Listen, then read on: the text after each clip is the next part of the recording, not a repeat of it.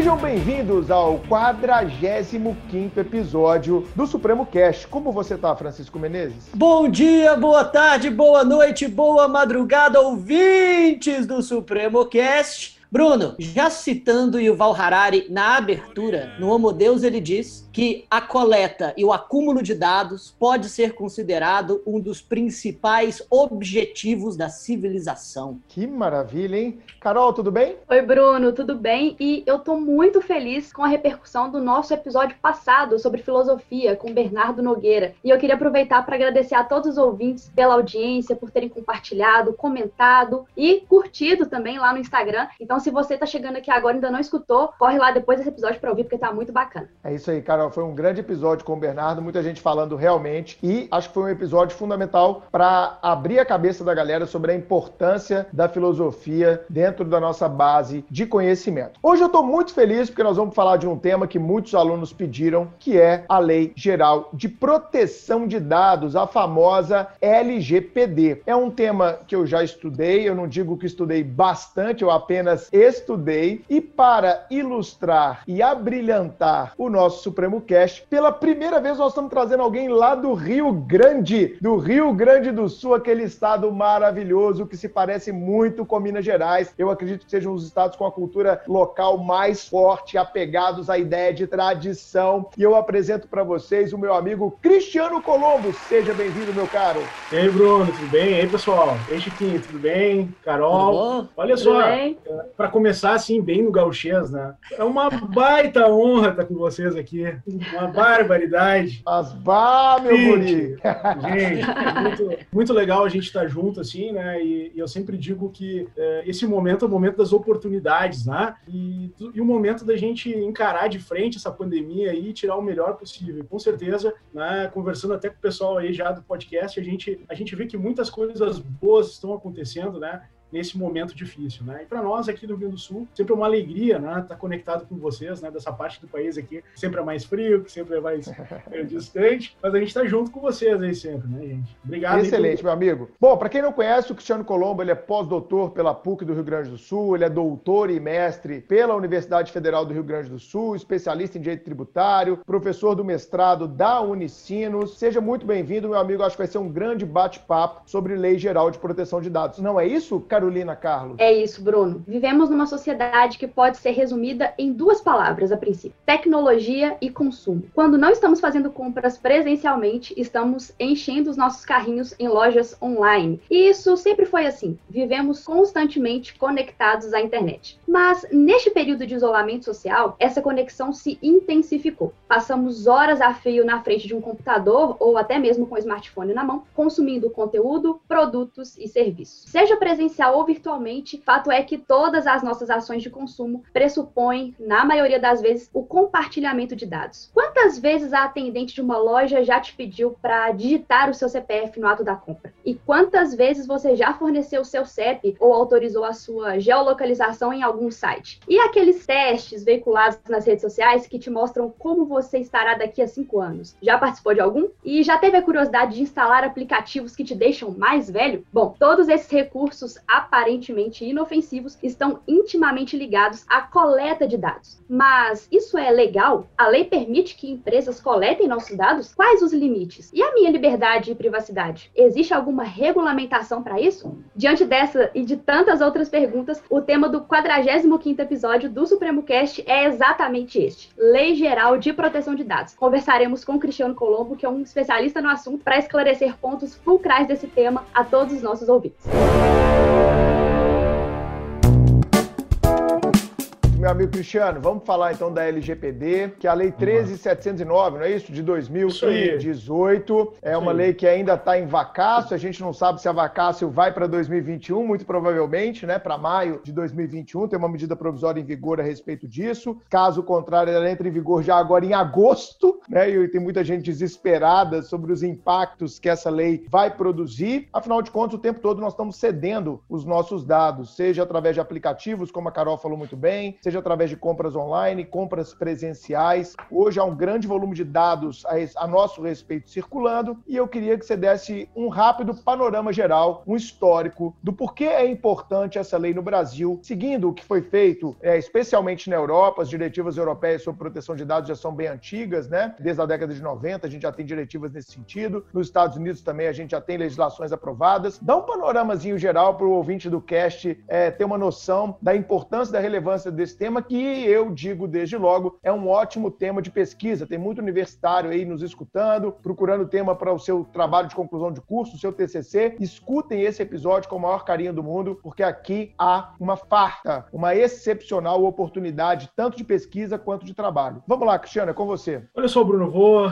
né, pessoal, eu vou tentar fazer uma, alguns, trazer algumas umas linhas gerais aí. Primeiramente, por que uma lei geral, né? Por que não chamaram, por que chamaram de geral? E aí começa toda a nossa conversa. É, pessoal, assim, ó, na verdade a gente tem dois grandes sistemas, né? Como o próprio Bruno estava falando, uh, o americano e tem o sistema europeu, tá? Uh, o que, que acontece? Nos, nos Estados Unidos, o sistema é setorizado. Como assim, professor? Assim, ó, de forma bem direta, cada cada setor, ah, o setor dos bancos, o setor, eh, enfim, previdenciário, eh, de seguros, das crianças, cada um tem o seu act, ou seja, cada um vai dar o seu tratamento, criar o seu microsistema, né? aquele pequeno sistema eh, jurídico para tratar das, das questões. Bem, já a nossa raiz, e aí já começo né, é, a falar um pouco mais sobre isso, ela está voltada ao sistema europeu. Né? Lá o que, que a gente trabalha? Lá a gente tem já há muito tempo, né? Pai, eu gosto muito de estudar direito europeu, então até se eu me empolgar aí vai me cortando, tá? Mas na verdade, assim, ó, o que acontece, né? É, a questão do sistema europeu, a gente tem que entender que ele é um sistema, assim, multinível. Ah, como assim, professor, multinível? É porque tu fala assim, tu tem o direito, por exemplo, do país, né? Tu tens o direito comunitário, né? E mais do que isso, mais do que o Mercosul que nós temos aqui, lá eles têm órgãos que fazem, né, por exemplo, o tribunal, que ele é supranacional, então ele acaba decidindo coisas, né? E o parlamento também acaba uh, gerindo, trazendo normas, regras, né, que vão trabalhar sobre tudo, né? E aí vem a importância. Pô, a União Europeia há muito tempo já se preocupa com isso, tem a diretiva, a antiga diretiva que tratava sobre o tema, né? E agora, em 2018, veio trazer isso. Qual é a importância de você ter uma lei geral de proteção de dados? Cara, dois, duas coisas. Uma lei geral de, de proteção de dados é importante porque tanto uma lei geral como uma autoridade nacional de proteção de dados faz que o país ele tenha uma seriedade em matéria de proteção de dados. E, portanto, isso não é uma exigência do nosso país só, é uma exigência mundial. É tipo assim, ó, como é que eu vou tratar com aquele país? Bom, aquele país tem democracia, aquele país respeita os direitos humanos, aquele país respeita a ecologia, aquele país respeita os dados, então são essas obrigações todas que decorrem. Então a gente tem que a gente trabalhar num nível, a gente tem que pensar coisa mais ampla, né? Então, por exemplo, a União Europeia há muitos anos vem trabalhando isso, né? E ele é, é vanguardista, né? Tem resoluções a, a, respeito de robótica, tem resoluções a respeito de inteligência artificial. E olha, gente, os últimos as últimas manifestações europeias sobre o tema, né? principalmente sobre inteligência artificial, é o seguinte, ó, já que a gente vai ter que tratar com inteligência artificial, ah, vamos pensar para frente. Os caras estão escrevendo em 2019, 2020 é, documentos dizendo assim, ó, inteligência artificial artificial. Pô, vamos confiar nela e vamos, vamos trabalhar com dados, vamos ver os limites, vamos dar os limites. Ao invés daquele discurso assim, batido e chato de ficar dizendo o seguinte, ó, ah, ah não vamos, não, isso não pode ter dado, né? Tipo assim, ah, não vamos, vamos revogar a gravidade, né? Vamos, vamos revogar a lei da gravidade, vamos revogar. Então, a gente tem que conviver com isso. Então, resumo, uh, nós estamos ligados a um cenário europeu que tem como foco, e é uma coisa importante dizer, a dignidade da pessoa humana. Todas as, a proteção de dados europeia, né, a RGPD europeia, ela vem um fio condutor que nasce nas cartas e tem e bebe, né, tem como fonte as cartas de proteção da pessoa humana. E o Brasil vai nessa linha. Vai numa linha de uma lei geral, que, portanto, vai se estender para todos os setores. Essa lei geral vai todo mundo, gente, desde o cara que desde, desde lá eh, a, a grande eh, a grande empresa, a grande indústria, até o bar que tem um caderninho escrito uh, fisicamente. Porque, gente, olha só, isso é uma coisa muito importante. A Lei Geral de Proteção de Dados, ela não é uma lei para o mundo digital somente. Isso é uma uma coisa que o pessoal às vezes uh, peca, né? E diz assim, ah, essa lei é a lei da internet. Não, nada a ver, né? nada a ver. Tem o Marco Civil da Internet, que vai tratar sobre todas as questões da estrutura, da responsabilidade dos provedores e tal. E tem a Lei Geral de Proteção de Dados que vai tratar sobre dados, dados online e dados offline, né? Então, dados online, então quer dizer, se o cidadão lá tem um arquivo, esse arquivo ele também vai ter todas, uh, todos os direitos decorrentes né, do, do titular dos dados, de retificar aquela ficha física, né? tudo isso vai acontecer da mesma forma. Então, é bem importante isso. Perfeito. Carol? Cristiano, o Bruno comentou no início sobre a vigência da LGPD. O que, que aconteceu? Ah. Ela entraria em vigor em agosto, não vai entrar mais, vai ser só ano que vem. O que, que aconteceu aí para essa alteração da, da vacácio legis dessa lei? É, Foi isso só. mesmo? Ou isso é só um boato? Explica pra gente, por favor. Segunda-feira eu, eu tive numa banca de doutorado, tá? Do professor Guilherme Damasio Goulart. Aliás, ele escreveu uma tese sobre direito à desindexação. Bruno, ah, muito legal. Direito à desindexação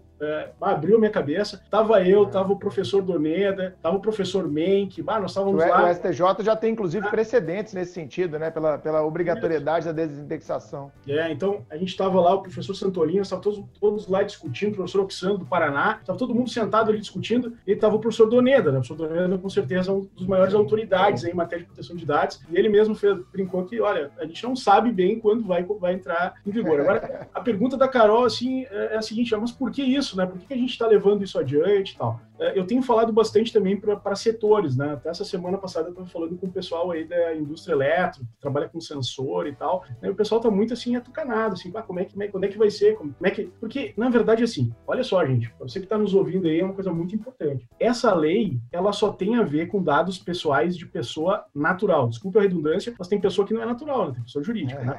Então, dados pessoais de pessoas naturais, seres humanos, gente, tá? É só isso tá? Aí até eu tava falando assim, gente, essa lei trata sobre pessoas naturais. Aí, então eu falei assim, ah, se quiserem levantar e ir embora, né? Porque só tem empresa aqui, então não tem nada a ver com isso. Não, mas pelo contrário, né? O problema é que as empresas, elas têm uh, arquivos que guardam, né? Armazenam dados de pessoas naturais. E, gente, não é fácil realmente para uma empresa ela se adequar né, à LGPD. Por quê? O que, que acontece? Ela vai ter que mudar uma cultura. E essa cultura, ah, Bruno, eu tava falando com o pessoal, né? Carol, Chiquinho, assim, tava falando com eles aí. Olha só, começa pelo seguinte, né? É, cara, o cidadão tem um dia de empresa e tem acesso master a todos os dados das pessoas. É. Exatamente. Então, então, quer dizer, começa, por, começa assim, ó, é, é são coisas, o cara tem que fazer logoff, quer dizer, são coisas assim que começa por aí. Então, tem que ter uma, a partir de agora a gente vai ter, e eu acho que essa é a ideia, né? Eu me lembro assim, até dei um exemplo, é, eu me lembro quando eu era criança, assim, eu ia no super, né, comprar uma margarina lá, uma manteiga lá, e aí eu chegava em casa, a manteiga estava estragada, eu falava assim, pá, que azarado, como é que eu comprei isso errado, né? Tem tanta manteiga, eu fui comprar logo essa, não tem como... E não ia lá trocar, né? Agora ah, não, a gente sabe que com o tempo, daí começou, a gente começou a ir lá voltar com a manteiga e o cara, pá, legal, é, pá, o gerente troca a manteiga. Então isso foi o Código de Defesa do Consumidor, né, gente? Países do ah. mundo, isso não... Existem alguns países do mundo que não trocam a manteiga, né? Isso é importante, a gente tem que saber que aqui a gente troca a manteiga. Bom, aí indo adiante, né? Então, o Código de Defesa do Consumidor, ele, ele trouxe isso. O que, que vai acontecer? Qual é a nossa projeção como estudiosos dessa área? Que provavelmente, como a Carol estava comentando aí, sobre as questões é, de autoridade e tal, nós vamos começar a ter uma cultura também de dados. Tá? E aí nós vamos começar a reclamar dos dados também a uma autoridade que vai vir a existir. Isso aí. Tá? E isso vai ter que. E aí vai ter reclamações. E aí vai ter o PROCON de dados. Vamos fazer uma. É. Levantões de, consumi... de, de, consumidores que vão ser agora internautas em relação a isso. Então as empresas têm que ter tempo para se preparar para isso. Se as empresas não estiverem uhum. preparadas, o que, que vai acontecer? Vai começar multas, vão começar as multas, sanções. E os empresários, eles não. Eles, é mais um problema para eles, né? A verdade é, é uma questão que eles vão ter que se adequar. Agora eu também disse para eles o seguinte: vocês têm que ver como uma oportunidade. Você tem que dizer assim, tem que ter um selo aí, ó. Empresa que respeita os dados do seu cliente. Na hora de comprar, eu vou chamar na hora de escolher. Gente, a gente já está fazendo isso, sinceramente. Quando a gente já. escolhe a gente vai conversar aqui, a gente escolhe a plataforma que tem mais segurança que qualquer outra. A gente sabe que a internet pode entrar e tem em N plataformas, né? O que, que, é isso? Isso é uma cultura, entendeu? Tá que é isso que, que a gente vai falando aí. Né? E eu acho, é, o, o Cristiano, que falando, falando mais da LGPD, você já explicou o porquê que é importante é, a gente ter essa lei no Brasil, porque tem muita, muita gente que ainda não entendeu a dimensão dimensão dessa importância. Talvez da mesma forma, quando veio esse e essa paralelismo que você fez, eu achei muito legal, com o Código de Defesa do Consumidor, quando ele entrou em vigor, as pessoas ainda não tinham dimensão de onde aquilo iria nos levar. Então eu acho que projetando a LGPD para o futuro, eu acredito piamente naquilo que você falou. De um dia você receber uma ligação e você pergunta: peraí, como é que você tem meu telefone? Por que, que eu tô nessa lista aí? Por que, que você está me ligando para ofertar esse serviço, sendo que eu nunca entrei em contato, nunca tive, nunca forneci meus dados, então eu quero que que meu nome seja retirado agora. E hoje é uma coisa que, que incomoda muito, né? Né? Um telemarketing ligando de maneira invasiva, sem que você tenha consentido com aquele tipo de ligação. E nós vamos falar muito do, do consentimento como princípio reitor né, da proteção de dados. Mas você falou das empresas e eu já queria trazer uma, uma, uma pimentinha aqui antes do Chico falar, que é o seguinte, a Carol também. É, eu acho que não é só as empresas se adaptarem, é o próprio Estado brasileiro se adaptar, né? Porque se a gente perguntar, tá bom, tá lá a previsão da Autoridade Nacional de Proteção de Dados, né? Mas cadê essa autoridade sendo constituída, sendo estruturada? Vai ter concurso, vai ser cargo em comissão? Como é que nós vamos estruturar esse órgão? Ele vai estar dentro da, dentro da hierarquia aqui do Executivo Federal? Ele vai ser uma agência reguladora? Qual vai ser a natureza dele? Eu acho que não é uma adaptação só do lado aqui do privado, é uma adaptação também do lado do público. Você concorda com isso? Bruno, eu concordo plenamente. E isso que você falou aí está bem dentro do próprio estudo histórico da proteção. Né? Se a gente for, for analisar os primeiros casos, né, principalmente na Alemanha, lá foi a lei do censo. Né? Então foi exatamente isso. É, na verdade, a gente tem que pensar em duas ideias, né? até comentando um pouco para você sobre isso. A questão, eu tenho escrito bastante sobre aplicativo de saúde, tá? E tem Sim. duas, o pessoal fica muito preocupado. Ah, como é que é isso aí? A gente tem duas coisas, né? Tem o cidadão que tem o, o dono do aplicativo, que vai ter que obedecer às regras, mas o Estado também vai ter que,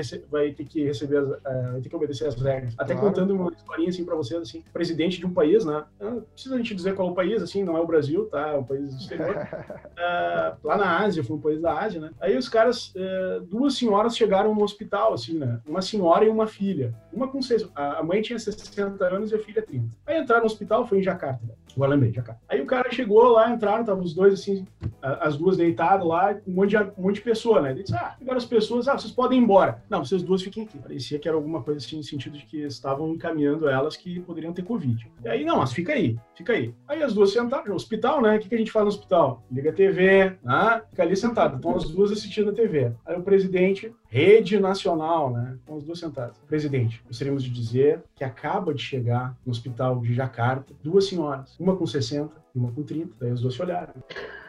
Não. que estão contaminadas são os dois primeiros casos de Covid. Então, elas foram informadas pela televisão, isso não sou eu estou dizendo. Meu Deus. Eu fiquei num, acordo, num, num artigo que eu, eu escrevi sobre isso. Então, quer dizer, é, então a gente vê casos, né, Bruno, é, é, Carol, Chiquinho, né, que a gente vê coisas assim que, pô, cara, só um pouquinho, né, como é que, como é que o Estado usou os dados assim, tá, isso é uma coisa. Agora a gente vê outras situações, né, outras situações que a gente está enxergando. Vamos usar os dados. Gente, eu não conheço ninguém, nenhum cara que estuda dados que diz assim, ó, não pode usar os dados para saúde. Cara, isso não existe. É a mesma coisa, uma vez teve uma, um debate, o debate era assim, ó, eles me ligaram e disseram assim, ó, vai ter um debate, tá? O senhor, o senhor defende a lei? Eu falei, claro. Não, porque a gente vai fazer um debate com um cara que não defende a lei geral. Eu falei, pá, mas eu quero conhecer esse cara, porque. ah, dito e ah, feito, mas... eu, fui no de... eu fui no debate e o cara não apareceu. Foi WO. Não apareceu. Cara, ah, mas... como é que foi como é que tu vai defender a, como é que tu vai defender a, que não pode aplicar a lei geral? Cara, não é uma questão política, não é uma questão é. part, quer dizer, não é uma questão partidária, né? É porque o Brasil está muito dividido em ideologias, né? Em ideologias Hoje em dia, exato. Né? Hoje em dia, assim, quando sair a vacina para o Covid, vai ter quem, quem defenda é. que as pessoas não devem se vacinar, não, que as pessoas, na verdade, devem se contaminar mesmo. Hoje em dia é, para criar terrível. anticorpos, né? É, então, exatamente. Não, é, é inacreditável. E, e eu, eu, concordo agora, de certa forma, com a sua premissa, com relação aos limites do, do até do debate democrático, né? No, no sentido de que determinadas questões elas não podem estar dentro do debate. Vou, tô pagando de autoritário dizendo fazendo isso, mas eu acho que a, a primeiro a técnica e a, a enfim a, a, própria o próprio progresso da, da, civilização em determinados direitos básicos é, e que são consenso dos, dos principais países democráticos não, não tem que estar aberto ao, ao, debate livre, né? Deve, deve haver pelo menos alguma, alguma estrutura, algumas premissas. Mas enfim, isso é, isso é outra questão. O que eu queria perguntar especificamente sobre a, a Lei Geral de, de Proteção de Dados e que a gente já está começando a introduzir todos esses temas, é que a lei, lá no, no, no artigo 5 ela traz uma série de conceitos, né, relacionados aos dados, o, o que são dados, o que são, enfim, a, os, os sujeitos especificamente relacionados a eles. Queria que você explicasse um pouco quais dados exatamente pessoais estão é, dentro dessa, dessa camada de proteção, quais são os, os conceitos que a, que a lei traz, porque, sinceramente, eu quero chegar justamente na parte onde eu fico um pouco mais tranquilo sobre a sociedade contemporânea, porque o próprio Mark Zuckerberg utiliza, tem foto dele, né, o CEO do Facebook, utilizando um adesivo na webcam do MacBook dele. Então, assim, se, se ele não tem confiança com relação à segurança quem somos dos nós, próprios né? dados, exatamente quem tem. E hoje, em qualquer coisa, qualquer aplicativo, você vai baixar um, um aplicativo para é, poder é, fazer conversão de moeda, de real em dólar. Aí o aplicativo pede para você se cadastrar com os dados do Facebook. Logo, logo, seus dados já circulam, é, já, já tem dezenas, talvez centenas de aplicativos que têm meus dados pessoais. E, e que dados pessoais são, é, são objeto de proteção da lei? Enfim, fala um pouco disso para a gente. Bem, assim, uh, eu tô até aqui abrir aqui o artigo 5 né? Eu vou com uma pauta, uma, uma mini pauta assim do que seja importante. Estava olhando aqui o que, que é importante falar, né? Primeiro, o que, que é um dado pessoal, né? Então, é informação relacionada a uma pessoa natural, identificada ou identificável. Que é importante a gente começar falando um pouquinho sobre isso. O que, que é identificada ou identificável, né? Uhum. Identificada é quando, por exemplo, o nome da pessoa, tá? E aí e o rosto dela, a imagem dela. Pô, você olha, tá, tá ali o Bruno ali, né? Tô vendo o Bruno, tô vendo a Carol. Aliás, até tá escrito ali Francisco Menezes, né? Nome completo do nosso Chiquinho aí, né? Então vejo que, na verdade, eh, esse é um nome, né, que faz com que nós nos identifiquemos. Agora, isso é, isso é, né, eh, um dado pessoal identificado. Agora, o que é identificável? Vou contar uma pequena historinha aqui de um caso que eu, eh, eu trabalhei numa questão aqui na, no Tribunal de Justiça do Estado do Rio Grande do Sul, tá? Que foi o seguinte, era um programa assim de televisão, né? E aí filmaram parte da casa da minha cliente e disseram que lá morariam, né? Enfim, é, morariam é, fraudadores, é, ladrões. Vamos, vamos deixar mais amplo assim para desidentificar. Né? Então, que lá estaria. Só que, cara, o que, que eles fizeram? Eles erraram a casa da pessoa. Eles filmaram a casa e na verdade não era a casa da pessoa, certo? Disseram assim, fizeram uma reportagem um dia, no outro, sei lá, filmaram tal e disseram que uh, aquela casa, enfim, era de, de sei lá de ladrões e tal, e não era. A casa da minha cliente tinha nada a ver. O senhorzinho lá com a senhorzinha, os dois aposentados moravam com uma neta cuidando da neta. Né? O que, que aconteceu? É, só para historiar. Ela gostava de andar de bicicleta. Olha só, eu gostava de andar de bicicleta, né? É, ela tinha uma roupa lá que ela usava bastante, sabe? Às vezes a gente usa sempre aquela mesma roupa. É, eu, não, eu não condeno ninguém, porque às vezes eu também não, eu me preocupo muito com isso, né? Então a gente vai usando tal, tal, tudo mais. Tá, o que, que aconteceu? Fizeram a filmagem e realmente não filmaram não, nem o nome dela, não apareceu o nome dela, e também nem o nome e, e nem a imagem deles, tá? Só que assim, ó, o que eles filmaram dentro da casa, tá? Uh, uma bicicleta rosa que ela andava, todo mundo disse, pô, a bicicleta rosa da fulana. Olha lá aquela. Pô, olha o casaco do tio aqui, ele tá sempre com aquele casaco na rua. Então, pá, a frente da casa. Então, a própria casa em si. Né? Então, o que aconteceu? Nós tivemos um caso que ainda está sob júdice, por isso até que eu não estou dando tantos detalhes assim para ver a identificação dele, mas enfim, também é público, né? Não vou me estressar. Mas na verdade, o que acontece? Uh, em um primeiro momento, o magistrado não deu a liminar, aduzindo que, aí nós vamos entrar numa conversa bem interessante, aduzindo que não havia, não havia nem o nome nem a imagem dela, então não haveria prejuízo. Mas, gente, todo mundo sabia que era a casa dela, certo? E aí, e a, e a, e a bicicleta rosa dela, e o, e o casaco do tio lá que tava, sempre usava então, isso é um exemplo de dado. É, nós temos dados pessoais identificados, que é o nome e o rosto da pessoa, mas identificar, olha aí vem a palavrinha, vez. Ou seja, que podem vir a ser identificados, que podem identificar. Então, quer dizer, a união daquela bicicleta, da frente daquela casa e daquele casaco, faz com que eu, olhando aquele contexto todo, eu diga, pá, é a tia que é ela. Ela que, ela que foi, ela é uma pessoa, né? Então, e o que, que aconteceu? Olha só, pessoal, só para vocês eh, entenderem. Aí vem aquele caso na minha mão aqui, pô, eu, ah, mas isso é um caso, sabe como é que é professor? Professor, né? O professor fica louco, assim, né? Quando vê um caso assim, isso tem que dar um case, cara. Isso é um case que eu vou falar, eu vou contar para meus alunos. Com certeza. Um podcast falar sobre isso. O tempo eu vou estudar isso aqui pra caramba.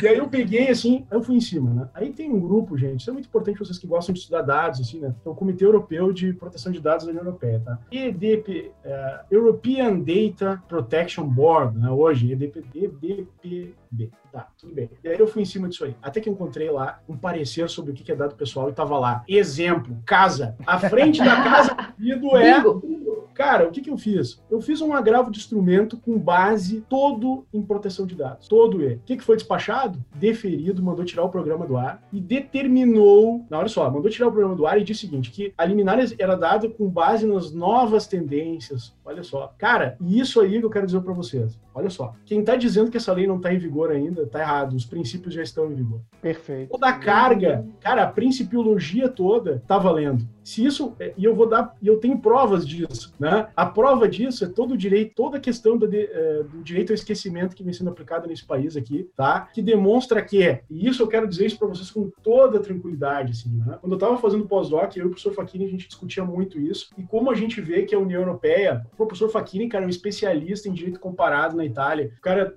né, falando com ele sobre isso. O que, que aconteceu? Até o momento que o Tribunal de Justiça da União Europeia não tinha falado nada sobre direito de esquecimento, aqui no Brasil, se vocês, se vocês lembrarem assim como é que estava a coisa, tudo era negado, cara. Assim, não vou dizer tudo porque é muito difícil falar tudo no direito, né? Mas a tendência era não dizer. Até uh, havia assim uma questão dizendo o seguinte, pô, não tem como fazer desindexação, tem muita gente que dizia que não tinha como fazer. Como é que eu vou mexer uh, no conteúdo que está no tá em outro, que desindexar o que, que é? É tu tirar do índice, né? Lá quando eu, quando eu googar não vai estar tá no índice. Então, uh, o Google dizia assim, ah, não tem que fazer isso. Eu tenho, eu só faço, eu coloquei a ferramenta. Se vocês quiserem, vocês entrem contra quem colocou o conteúdo lá. O que, que aconteceu? Com o Tribunal de Justiça da União Europeia em 2014, quando veio essa decisão, caso Costerra, né, que aliás é um grande paradoxo, né? O cara entrou para ser esquecido e está consagrado, né? é o exemplo de toda, né? Quando exato, veio exato. isso, o cara entrou para ser esquecido e ele é citado por mim, então se tu colocar Costeja, bota no Google aí Costeja, quem puder botar aí, para ver quantos mil acessos o cara tem. O cara tem mil e tantas uh, indicações ali, né? Quando é, ele veio e disse, olha, tá, direito ao esquecimento, o que, que o Brasil fez? O Brasil olhou para aquela jurisprudência com mais um olhar mais compreensivo e entendeu que estava dentro do sistema, que, que, que, que eh, as coisas se conversam, que o nosso sistema tem que dialogar com os outros, que os princípios estão presentes, conversou com essa jurisprudência, dialogou e começou a aplicar aqui no Brasil o esquecimento. Então, uh, me desculpem aqueles que dizem assim, olha, eu nem, nem sei porque eu estou falando dessa lei, que nem está vigente, por que nós estamos fazendo um programa sobre isso aqui? Perdendo tempo, é, isso nem está é. vigente. Desculpa, mas, pá, nós está valendo. Cristiano, eu acho assim, é, é importante a gente trazer para o aluno que, como você falou aí de dados dado identificado ou dado identificável, ao meu ver, os dados nada mais são do que projeções de direitos da personalidade e que nada mais são do que direitos fundamentais. Então, falar de proteção de dados é falar de proteção de direitos fundamentais numa perspectiva constitucional e da proteção de direitos da personalidade numa perspectiva civilística. Então, quando a gente fala da proteção do nome, da proteção da imagem, da proteção à privacidade, nós estamos falando de proteção de direitos fundamentais, de direitos da personalidade, ou seja, muitas, muitas discussões, como você está colocando esse caso é, desse, desse, desse, casal de aposentados aí do Rio Grande, que tiveram a casa identificada numa reportagem de TV, muito do que nós estamos falando aqui já é algo que já está sendo, como você deu o exemplo também do direito ao esquecimento, que já tem decisões do STJ, está sendo debatido agora no STF, é, em vias de ser decidido de maneira mais definitiva. Enfim, o que nós temos aqui, Chico, Carol e ouvintes, é um debate onde a lei de proteção proteção de dados, a meu ver, ela vai trazer um aprimoramento e um avanço, mas que a gente já tem hoje legislação para suportar uma proteção de dados, isso já existe. Concorda, Cristiano? Com certeza. Eu diria assim para você. Uh, primeiramente, o, o, principal artigo da Constituição Federal, né, que não é o quinto, o quinto é o mais famoso, né? não confunda famoso com o mais importante. Né? Então tem isso também. O artigo primeiro fala sobre o princípio da dignidade da pessoa humana, tá? E mais do que isso, tá? E aí vem toda uma história. Olha só, a gente tem que entender, né? Nós que somos do direito, vocês que estão ouvindo aí, né? Que pessoal da tecnologia, né? Quero dizer uma coisa para vocês. Quando vocês tiverem uma questão envolvendo uh, um dano, né? A personalidade tem, tem que conversar. A Constituição tem que conversar com o Código Civil, né? Então, lá nós temos o artigo 1 da Constituição Federal e nós temos também, lá no nosso Código Civil, o artigo 11 e seguintes, que vão falar sobre os direitos de personalidade. Que, aliás, né? Uh, até o pessoal do direito que está ouvindo, está começando o curso, tá, ou, ou é interessado, ou, ou já advoga há tempo. O Código Civil de 2002 inaugurou inaugurou né, o tópico direitos de personalidade na legislação civil. Tá? Antes dele, antes disso, o nosso Código 16 não tratava disso. Aliás, eu estudei honrosamente no código, né? Tamo ah, junto. E digo uma coisa para vocês, a gente fazia um exercício direto de interpretação, porque era tudo assim, ó, lê aí, tá, tá, mas não é isso, pegar a Constituição, conversar. Então, nós somos uma, uma geração, né, Bruno? A geração Sim. da conversa entre a Constituição, os diálogos das fontes, né? Como a professora Cláudia fala aqui no Quem formou na década de 90, né? Quem estudou direito na década de 90, entre a Constituição de 88 e o Código Civil de 2002. É essa geração. É isso aí. É, então, é porque a Carol estava nascendo, mais ou menos. Eu ia falar isso, mas fiquei, falei, não vou falar não, porque... Tá lá. Falei com verdade, você, Carol. Percebi que você queria dizer isso.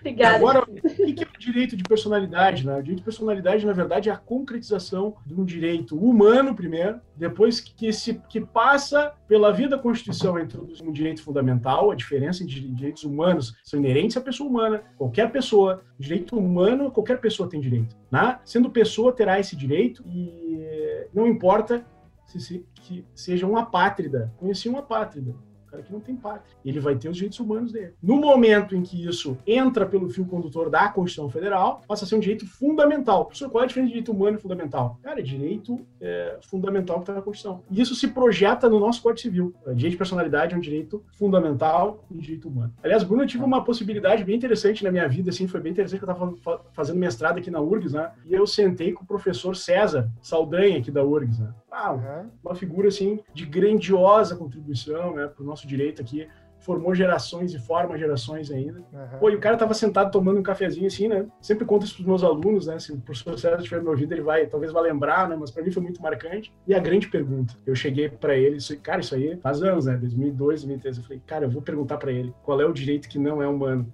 Cara, essa é uma pergunta e eu sentei para ele. Pessoa, qual é o direito que não é humano? O professor César, cara, quando nem se falava nisso, ele falou assim, há uma corrente que fala sobre direitos dos animais, professor Cristiano.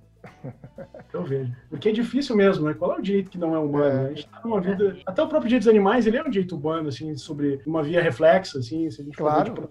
Exato. Evidentemente. Isso aí, galera, vou falando. Excelente, excelente. É, eu acho que esse, esse, esse introdução aí ao artigo 5 só para dar uma dimensão para os nossos ouvintes ficar mais claro, o artigo 5 da LGPD, eu acho que ele é um excelente ponto de partida, porque ele é um artigo eminentemente conceitual. A lei trouxe 19 incisos, se não me falha a memória, com Isso. dezenas de conceitos. A gente trabalhou apenas o primeiro deles, dado, dado pessoal, que é, é aquele, aquela, como o, o Cristiano é. falou, a questão do identificado, do identificável. Mas, Carol, Carol, antes da sua pergunta, eu já queria emendar uma segunda aqui, que é a seguinte: e o que é o tal do dado sensível? Esse, essa é uma ah. pergunta que todo mundo fala, especialmente em época de pandemia, né? Se eu chegar lá no hospital, eles podem coletar meu dado e informar para quem, informar para a imprensa, informar para o Estado. O que é o tal do dado sensível? Dá uma dimensão disso para gente. Cristiano. Assim, é, primeira coisa, eu acho que tem duas coisas. Essa pergunta ela remete duas situações, acho que são importantes. Primeiro, o que é um dado sensível e qual a diferença para o operador do direito? Tem que saber, porque eu acho muito o cara diz, ah, mas são dados. Não, mas por que, que a gente está estudando isso? Né? Primeiro, é um dado sensível por quê? É um dado sensível porque ele vai trabalhar com um núcleo, né? um núcleo que o próprio nome já diz, pode atingir ferozmente a dignidade da pessoa. A pessoa pode ser manipulada ou pode sofrer muito se esse dado for revelado, se for comunicado sem a sua autorização, sem o seu consentimento, né? ou mesmo fora daquelas hipóteses que a lei autoriza que você faça sem o consentimento da pessoa. Então, quais são eles? Vamos lá. Primeiro, uh, o dado pessoal racial ou étnico. É muito importante isso, né? Porque a gente sabe que questões existem questões biológicas, existem questões históricas, existem questões, eh, eu digo biológico porque é doença. Algumas doenças se desenvolvem mais em uma etnia do que outra. Uhum. Também questões, por exemplo, uh, de estigmas, né, que existem em razão das grandes injustiças que aconteceram, né, uh, em questões uh, anteriores, Segunda Guerra, Primeira Guerra, discriminações, coisas horríveis que possam ter acontecido. Convicção religiosa também, né? O Brasil, eu, eu, eu não, eu, eu, sempre digo isso, né? O Brasil, ele é um país laico no sentido que ele admite muita religião, né? Você vai uhum. e até não acreditar, é uma, uma forma de, de, se, de, se, de se relacionar. Sim, então, claro. vejam que há que ter, eh, de qualquer sorte, tem que ter um respeito às religiões, né? Eu respeito muito as religiões. Eu tenho religião, acho que todos têm, que têm religião têm que ser respeitados. E aqueles que não têm também, eu não acredito, bom, também tem que ser respeitados nesse sentido. A opinião política, né? Alguém pode, daqui a pouco, uh, ser, uh, por exemplo, deixar de ter uma vaga de emprego dentro de um algoritmo, ou daqui a pouco uh, colocar como uma das regras, não contrate, por exemplo, não contrate religioso, não contrate italianos, né? Não contrate de origem germânica, não contrate é, negros, não contrate, vejam, temas aqui, não contrate quem é do é, partido tal ou daquele outro partido, quem é, quem é do tal sindicato, né? Então, esses dados todos de caráter religioso, filosófico também, pode ser uma filosofia de vida, né? De saúde, de vida sexual também, né? Não vamos fazer nenhuma espécie de discriminação. Aliás, a pessoa está né? no Tinder, no Tinder eu não contrato numa empresa quem está no Tinder, não. O que, que é isso? Onde já se viu? Exato. Quem tá claro no TikTok. as redes é. sociais são temas, eh, as redes sociais a gente sabe que eh, as, podem gerar inúmeras, eh, inúmeras, inúmeras minerações, né? assim, né, para buscar isso aí. E, e, gente, essa questão do algoritmo, eu estudo bastante essa questão do algoritmo, né, falando um pouquinho sobre isso, e, e é muito triste isso, né, porque tá escrito em tudo quanto é lugar assim, ah, não pode discriminar, então não pode discriminar, gente, pode, né, racialmente, etnicamente, até melhor a palavra étnica, eu gosto mais, a etnia da pessoa, pô, se o cara é italiano, se o cara é asiático, o cara é uma pessoa humana, não existe diferença nenhuma, assim, sabe? E o que que acontece? A questão da opacidade, que é, opa, que é opaco, que a gente não enxerga lá dentro do algoritmo, pode acontecer coisas horríveis, pode ter uma, pode ter uma determinação lá dizendo assim, o que que é um algoritmo, na verdade, né? Cara, bem simples, assim, a gente pega dados das pessoas, o nome da pessoa, a idade da pessoa, bem tranquilo, assim, o nome, a idade, né? se ela teve ou não doença, a origem dela, que até posso pegar pelo sobrenome dele, né? Problema nenhum. Já vou, já vou saber se o cara é asiático, só pelo nome você já vai saber. Bom, uh, a imagem da pessoa, posso, posso pegar, aí eu vou colocar assim uma, algumas regrinhas, né? Sou, eu sou um gestor de RH, vou colocar, contrate só quem tem entre 20 e 40 anos, não tenha filhos, pô, o cara tem filho, vai ter que atender o filho dele, uhum. parar para atender, então eu não quero, eu quero, um, eu quero uma máquina, não quero uma pessoa, né? Também eu quero um cara que, por exemplo, ah, eu não gosto, né? Eu tenho tal, eu, eu, eu não gosto, por minha questão pessoal, de uma origem de não, ah, não contrate tal pessoa, tal origem étnica. Né? Ah, eu sou, eu sou racista, portanto. Então, bota lá. Então, quer dizer, o que, que vai acontecer? Isso vai acontecer dentro de um algoritmo e o resultado disso vai ser algo terrível, vai ser uma grande discriminação. Né? É, então, por isso que nós, eu, eu, estou defendendo essa questão de, de que sim, o MP e também as defensorias, de toda forma, tem que entrar nesse mundo algoritmo para verificar se não está havendo discriminação ali dentro. Pode é, falar, Bruno. Tá é uma defesa da ideia, Chico, de, de uma transparência algorítmica, não é isso? Exato, é. exato. Mas aí eu tenho certeza muitos ouvintes devem estar se perguntando agora nesse, nesse sentido. Mas quando você vai colocar os seus dados ali em, em um aplicativo e de certa maneira você coloca todos esses dados em uma página de perfil pessoal, por exemplo, em uma rede social, você não está ali assinando aquele consentimento que ninguém que ninguém lê de duas, três páginas, basicamente dizendo que eles podem fazer o que você, o que eles quiserem com seus dados. Mas é. e aí, como, como, como ponderar esse consentimento que supostamente está sendo dado com uma lei que visa proteger esses dados, esses dados sensíveis justamente do algoritmo que a rede social existe para alimentar? Cara, o Chiquinho foi na raiz do problema. É. E aí? Olha só, primeira coisa, primeira coisa, tá? Chiquinho começa falando sobre excesso de informação. Isso é over information. Uma forma de eu acabar contigo é te dar um monte de coisa para ler. Aí tu não vai ler nada. né?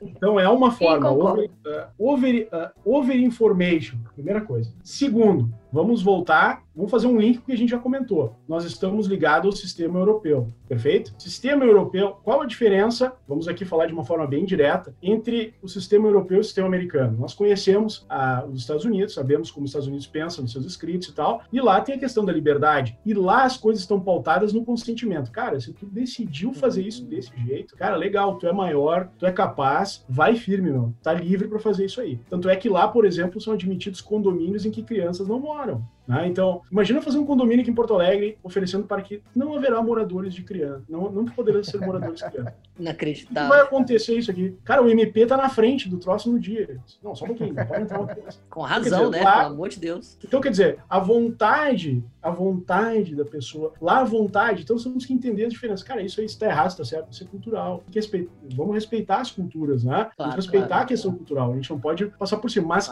na verdade, para nós, cara, é difícil entender isso, cara. Como é que tu vai colocar uma placa? Então, quer dizer, um cachorro pode, a criança não pode morar. Né? Então, é, é complicado. É, isso é, a ideia, a ideia da liberdade. É da ideia da liberdade. Né? Agora, nós aqui, e aí vamos entrar no nosso tema de nosso tema aqui e, e aproveitar a lei. A nossa vontade aqui, olha só, olha lá, se a gente pegar o inciso, vamos pegar aqui, ó, o inciso consentimento, tá? Dentro do artigo 5 ainda, vamos cumprir, a, vamos cumprir a tabela aqui, ó. Consentimento. O que, que diz consentimento? Manifestação livre, informada e inequívoca. Tá tudo bem até aí, né? Pela qual o titular concorda com o tratamento de seus dados pessoais e lá, ó, para uma finalidade determinada. Então, o que quer dizer isso? Que, na verdade, Chiquinho, a nossa vontade no direito brasileiro, ela está sempre e deve ser vista sempre, tá? não só através da eh, o que eu falei está valendo. Não, há um controle. Se esse se houver uma nulidade, se houver um excesso, se houver um abuso, haverá a possibilidade de controlar. Então, significa dizer que aquela cláusula, em razão da over information, em razão da abusividade, em razão do desequilíbrio do contrato, pode ser afastado. Né? E aqui o Chico começa mais um ponto importante aqui. Olha só você falou o seguinte: eu coloquei tudo na internet. Porque assim, tem uma coisa bem interessante, agora falando até sobre essa questão facial aí e tal, que a Carol tava falando lá início, gostei daquela, daquela tua introdução, Carol. Bah,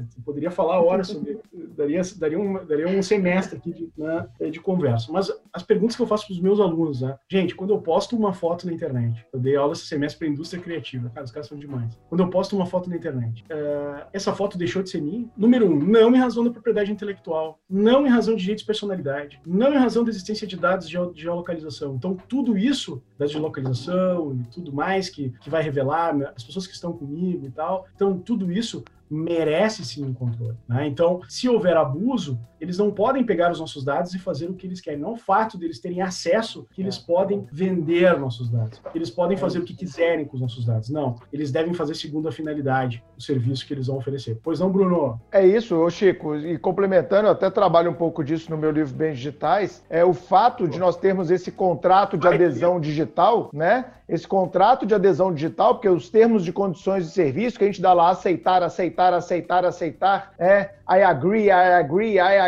e vai tocando pau, né, para ter o mais rápido possível acesso ao serviço. O fato de ter cláusulas ali, Chico, que digam que eu estou abrindo mão, que eu estou consciente, que estou cedendo meu dado, é lógico que nós vamos chegar num ponto da jurisprudência brasileira, Carol, em que nós vamos ter a declaração pelo judiciário brasileiro da abusividade dessas cláusulas. E eu tenho certeza que tanto a Constituição, quanto o Código Civil, quanto a LGPD vão ser utilizadas para que o judiciário reconheça a abusividade dessas essas cláusulas em que eu abdique de antemão num contrato de adesão de é, direitos que são meus. Ou seja, a gente já tem artigo no Código Civil para isso, Chico, que é o artigo 424. Você pega o 424, ele fala que serão nulas as cláusulas que, é, nas quais o sujeito abdica, ele abre mão de direitos que lhe são inerentes através de um contrato de adesão. Então eu posso até me valer também do 51 do CDC, porque muitos desses contratos vão ser contratos de consumo. Então a gente já tem, viu, Chico? Fica tranquilo. Aparato uhum. jurídico para combater esse tipo de ilegalidade. Até na minha dica suprema eu vou indicar um documentário que é muito legal sobre termos de condições de serviço. Carol, eu tô te devendo aí uma palavra, vai lá. É, eu, queria só, eu queria saber do Cristiano sobre essas, esses termos de consentimento. Eles têm que ser específicos ou podem ser genéricos? Porque tem certeza que tem muita gente preocupada. E, nossa, eu, eu coloquei lá, tiquei que eu li, concordo, mas eu não li nada. E aí, o que que essa, esses termos têm que constar e muito advogado, né, Carol? Muito advogado Exato. que dá assessoria para a empresa e nesse momento tá perdido. O que, que eu tenho que colocar uhum. no contrato aqui da, da empresa do meu cliente. Inclusive, Exato. essa é uma área muito promissora para a advocacia, né? Claro. É, então eu digo assim, na verdade, vai ser, com certeza já é, eu já estou trabalhando em vários casos sobre isso, já estou já estou atuando e eu tô, posso trazer assim, é, situações bem diretas para a gente poder entender. O que, que o, o, advogado vai agora, a partir de agora, ele vai, ele vai, é, ele vai começar, ou já está, né, atuando?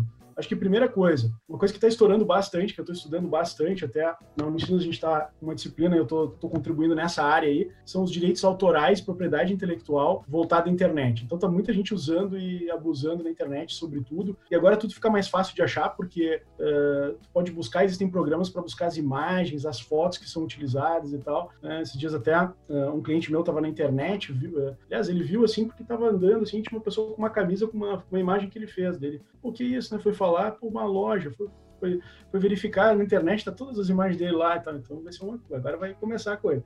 Mas essa é uma área, direito de propriedade intelectual na internet. Outra coisa, montagem desses termos de uso, tá? É, o que que acontece? Aí a gente vai ter que ser bem é, direto. Né? A gente tem que demonstrar, a gente vai ter como advogados, a gente está muitas vezes ao lado dos provedores. Então a gente tem que entender, nós temos que trazer para eles o quê? O que, que eles podem usar, o que eles não podem usar. Então isso é a primeira coisa. Eu acho que um dever de esclarecimento para eles, no sentido do que eles podem usar, o que devem usar e a forma como vão usar, eu acho que é muito importante. Então a ideia da, da inserção da cultura que vai fazer parte da. Nós, advogados, vamos ter que fazer isso. Se a gente não fizer, nós do direito, professores, vamos ter que fazer isso. Se a gente não fizer, não vai ter que ter quem vai fazer. Segundo, o que, que, a lei fala? Né? A lei vai falar sobre consentimento se volta a uma questão, sempre, uma palavrinha importante que eu falei aí, que é a finalidade. O consentimento ele está vinculado à finalidade. Então, quando você for coletar os dados, então aquela coisa assim de antigamente, vamos falar de antigamente. Cara, uh, Falou, cara, eu tô fazendo formulário aqui, ó. Tu acha que eu boto aqui pro cara botar se ele se ele tem um carro? Coloca aí, vai, não tem problema nenhum, né?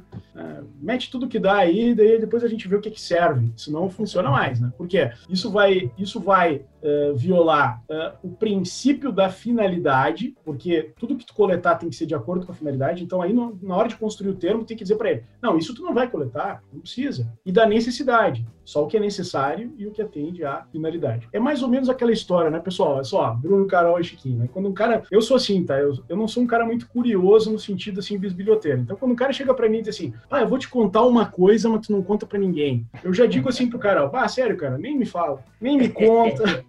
eu vou ficar responsável por esse negócio aí. Se, se vazar isso aí, eu vou, estar envolvido. Então, assim, é mais ou menos isso a ideia, tá? A ideia é. é, eu só vou coletar aquilo que é necessário. Então, os termos, na hora de construir os termos, temos que fazer isso. Lembrando que é, a questão do, do, do checkbox, né? ou seja, tu vai dar o, vai dar o ok ali, tá? Pelo menos, se você tratar com dado sensível, ou tratar com dado sensível, a lei determina que você tenha que fazer isso de forma específica e destacada. Então, você vai ter um checkbox, é, por exemplo, é, você que é advogado, o cara te chamou, bah, tem que construir uma, pô, tem que fazer aqui um termo, o que, que eu vou fazer tal. Cara, o básico, assim, não esquece. Tem que dar um checkbox de dado pessoal, um checkbox de finalidade de dado pessoal.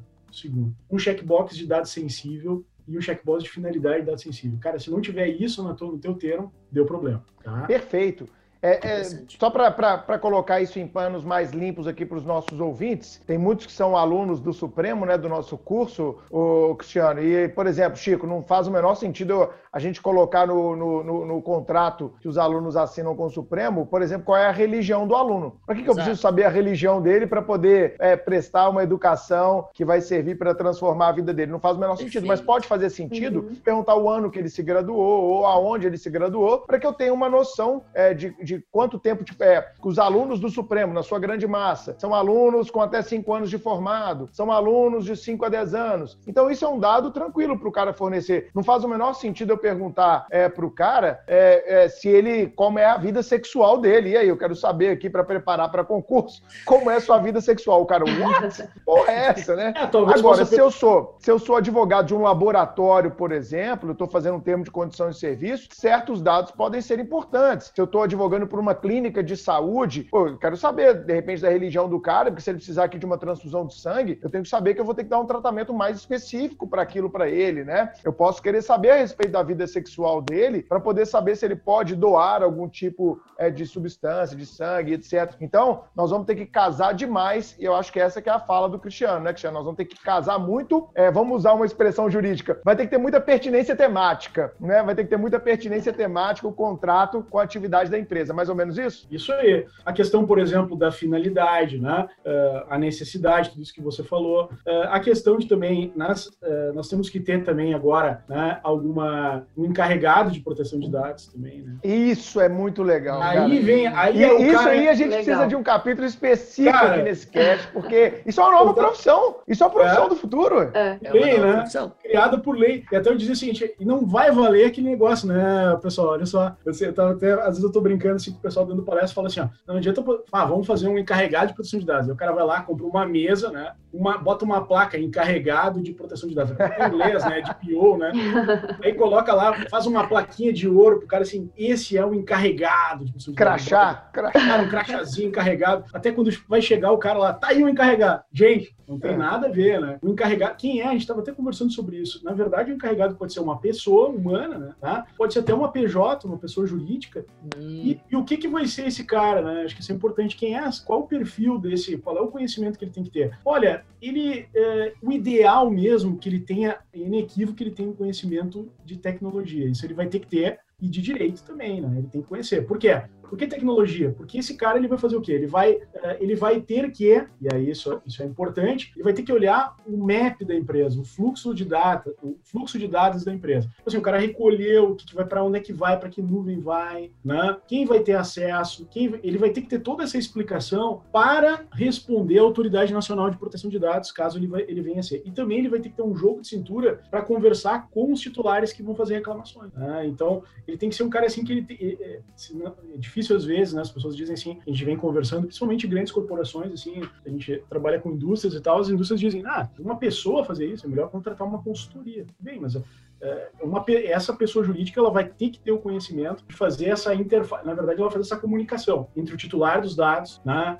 A empresa e a autoridade, né? Então, prestar esclarecimentos à autoridade, dizer o que, que, que aconteceu. Então, essa nova profissão vai ser fantástica. É, ele vai fazer, tipo, um, ele é, é, o Data Protection Officer, não é isso? Isso, DPO, é. né? É, ele vai fazer, o Chico, um meio de campo, né? Entre a empresa que coleta dados, o, o sujeito que fornece os dados, muitas vezes um consumidor, e também a Autoridade Nacional de Proteção de Dados. Ele vai fazer esse meio de campo. Então, você que está nos ouvindo aí, ó, é advogado, aqui há um promissor campo e é um campo interdisciplinar. Ele vai envolver tanto a questão segurança de dados, vai envolver a questão de gestão é, é de dados, vai envolver questões legais, questões jurídicas. Então, aqui nós temos um cenário de interdisciplinaridade, a meu ver.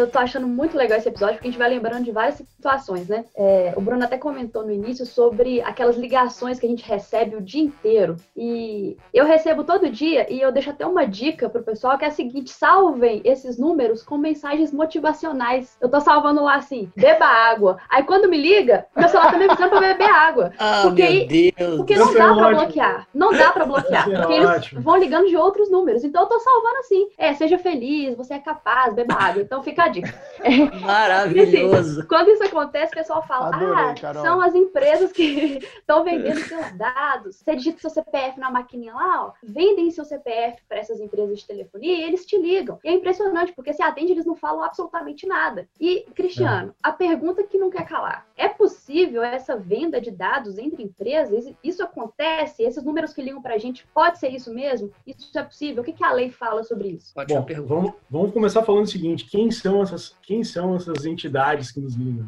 É, primeira coisa, primeira coisa, assim, eu falo em entidade porque há uma, existe uma discussão em nível uh, mundial sobre a questão da personalidade jurídica de robôs. Tá? Mas ah. uh, isso seria um outro capítulo, né? Mas, mas vamos começar assim, ó. Quem são essas pessoas que nos ligam, né? Até a minha filhinha aqui, ela tem seis anos, ela diz, ô pai, o robô ele tá ligando para nós, eu acho. Eu já falei para ela que é um robô, né? E na verdade o conceito de robô, quando a gente pensa em robô, até eu tô, tô revendo aí a, a, a, os episódios, a Princesa Leia, tô revendo tudo aquilo agora, né? Revendo toda aquela situação ali. Mas a gente vê os robôs ali, né? O R, eu não me lembro agora o nome do... O R2D2 e o C3PO. É, disse é, é comigo que, normalmente. É. São carregados. E, então, e também temos os, e, e, também temos os robôs. É, qual é que é o mais humanoide ali deles? Ali tem um que é humanoide. C3PO é o mais humanoide. É aquele com a carcaça dourada. É, esse é o robô da Princesa Leia. Peraí, peraí. Vou fazer o papel do ouvinte aqui. Vocês estão falando de quê, vocês dois? Eu, Carol, Nós estamos falando especificamente. Que universo paralelo é esse? Nós estamos falando especificamente dos, dos robôs. Na verdade, o termo utilizado nas, né, nos filmes é droids, são os droids do, da saga Star Wars. Porra, especificamente, exatamente. Exato. Especificamente, é nosso, nosso, convidado estava se referindo ao C3PO, que é um, um droid originalmente criado por Anakin Skywalker no episódio 1, que passou Demais. a propriedade da, da senadora da, da senadora Padme Amidala a partir do, do, do, episódio 3 e depois foi legado à sua filha, a, a, princesa Leia, a partir de Uma Nova Esperança, episódio 4. Continue. Então, fazendo um link com tudo isso que o Chiquinho falou para a nossa pergunta, eu digo o seguinte, ó, na verdade, pai, é um robô que te ligou. Ela me diz assim, quando ela já olha assim, vê que é um monte de gente, é um robô. Porque na verdade, quando a gente fala de robô, a gente lembra esses conceitos, né? Humanoides do robô. Um robô ele pode ser um mero software. Perfeito? Então, o que, que acontece? Quem está nos ligando, na verdade, são softwares são decisões automatizadas, são, são é, na verdade, eles vão gerar uma linha de decisões automatizadas, é um algoritmo, vai pegar o nosso dado, vai nos ligar e tal, liga uma vez, liga tal hora, eles vão ligar em horários diferentes, porque eles querem nos achar, né? Então, e, e aí a coisa acontece. Então vejam que é um robô que nos liga. Bom, o que acontece? Esses robôs, aliás, existe uma resolução sobre robótica da União Europeia de 2017 que fala sobre isso. Então, pessoal, coloca lá Google aí, é, resolução, robótica, União Europeia, né? vai encontrar uma resolução falando sobre isso, sobre inteligência artificial, sobre tudo isso. Né? Então, os robôs, quando esses robôs nos ligam? Né? A pergunta da Carol, é, e esses dados podem ser vendidos? Não, não podem ser vendidos. Né? Por quê?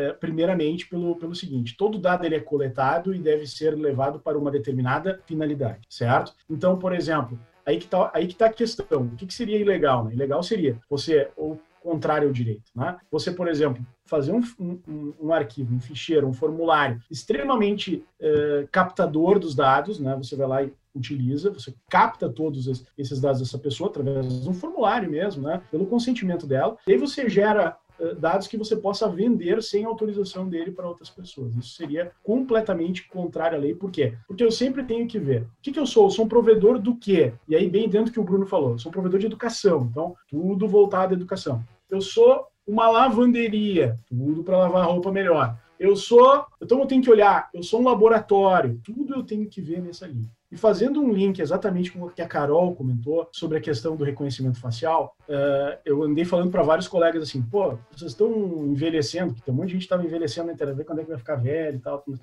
ah, tudo bem. Ah, é legal até, né? A gente vê, o cara normalmente olha, bah, é só a cara do meu pai, vou ficar igual ao meu pai e tal.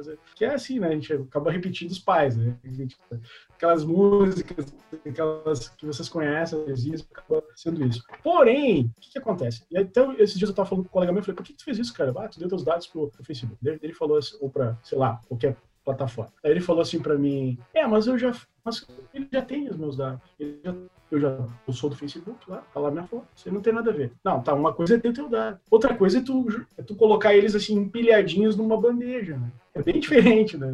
Não é verdade? Uma coisa é, é dizer assim, ó, ah, eu vou, né, eu vou descarregar aí um caminhão de livros de todas as áreas do direito, de todas as áreas do conhecimento. Dá uma procurada se tem alguma coisa de direito aí no meio. Outra coisa, te entregar uma coleção completa do Ponto de Miranda, 60 volumes ali, que maravilha, o Google, do, o Google de antigamente, então tá ali e tal, tudo certo. Então isso é, isso é bem diferenciado. Então o que está acontecendo, Carol, nessa questão? Uh, eles estão coletando esses dados, né? Tudo isso que eu estou falando é sobre maltratamento de dados. O que é o maltratamento? O maltratamento de dados é, na verdade, quando você utiliza dados que são te entregues, nós entregamos os nossos dados para alguém, isso é maltratamento. E é dado uma finalidade diferente. Além do maltratamento, que seria a venda, nós temos os problemas dos incidentes, que é outra, é outra situação. Então a gente pode dizer assim, ó, uma coisa são os incidentes de segurança. Vazou na nuvem lá. Olha o Facebook vazou. aí, gente. Ah, vazou, não sei o que e tal, é, é, não sei, um ataque hacker, não sei o que. Bom, isso é vazamento, né? Isso é, isso é isso. Outra coisa é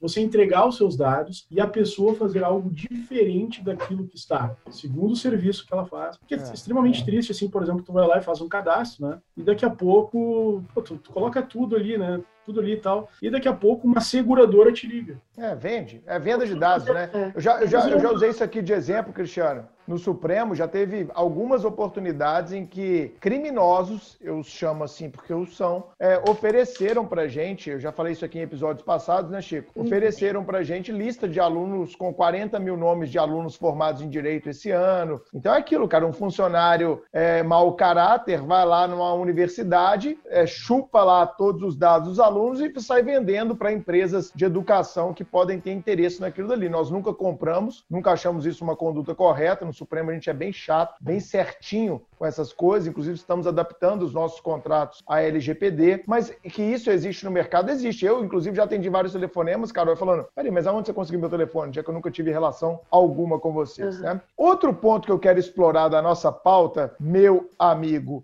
é o seguinte: é, o que, que, seria essa ideia que a gente tem hoje aí na nova legislação é, a respeito das penalidades? Vamos supor, então, a gente está falando aqui né, de direito, e como direito a gente está falando das premissas, mas se a gente está falando de ciência jurídica, nós temos que falar também das sanções. O que, que acontece aí com empresas que utilizarem os dados com finalidades distintas? Então, se amanhã eu pego lá, a gente tem mais de 50 mil dados de alunos no Supremo, bem mais até do que 50 mil alunos aí. Então, eu pego lá esses dados dos alunos e vendo é, para uma empresa de seguro, eu vendo para uma empresa, sei lá o que, uma concessionária de carro, ou vendo para um plano de saúde. Qual é a punição que as empresas podem tomar? Eu sei que deve ter uma gradação, né? Como é que a LGPD trabalha a questão das sanções é. que serão aplicáveis? Primeiramente, assim, a gente tem que. A, a, a, pergunta, né? A pergunta do Bruno é uma pergunta bem interessante, porque ela nos leva aí a um ponto importante, né? Que é o seguinte: até a pergunta assim, ah, será que é, até que ponto a lei está em vigor ou não, né? Olha, é, já está em vigor os incisos que dizem com a questão da, da criação da autoridade. Né? Então já existe. Para a gente ter sanções administrativas, a gente vai ter quem, é,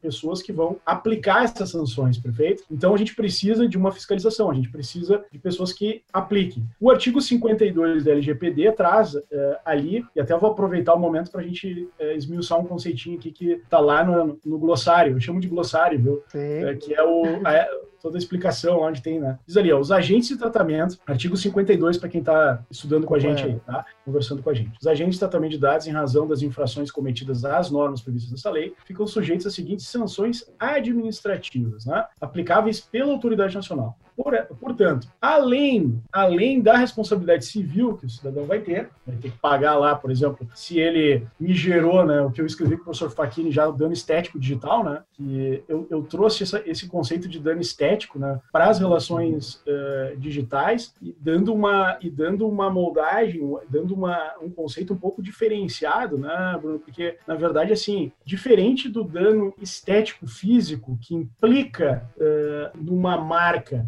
que implica numa cicatriz, esta marca ou cicatriz, às vezes, ela é opaca, porque o cara, por exemplo, vai ser vítima de uma, de uma decisão, o cara vai ser vítima né, de uma discriminação em um algoritmo, né? isso é bem, bem, é, bem importante, que ele mesmo não vai ver, né? que ele não vai ver. Eu até estou com o artigo aqui do, do livro que a gente está participando junto, né? Responsabilidade Civil e Novas Tecnologias, e eu chamo de decisões automatizadas, em matéria de perfis e riscos algoritmos, lançando aí para a questão do dano estético na uh, digital. Né? Só estou olhando aqui, uh, na verdade, que uh, em verdade, existe uma, existem inúmeras situações que podem gerar o denominado dano estético digital, principalmente no interior dos algoritmos com sua opacidade, que vai uhum. gerar responsabilidade civil. Né? Nós estamos aí trabalhando exatamente essa, eh, esta, esta, este andamento. Né? Mas, voltando aqui, além da responsabilidade civil que vai acontecer,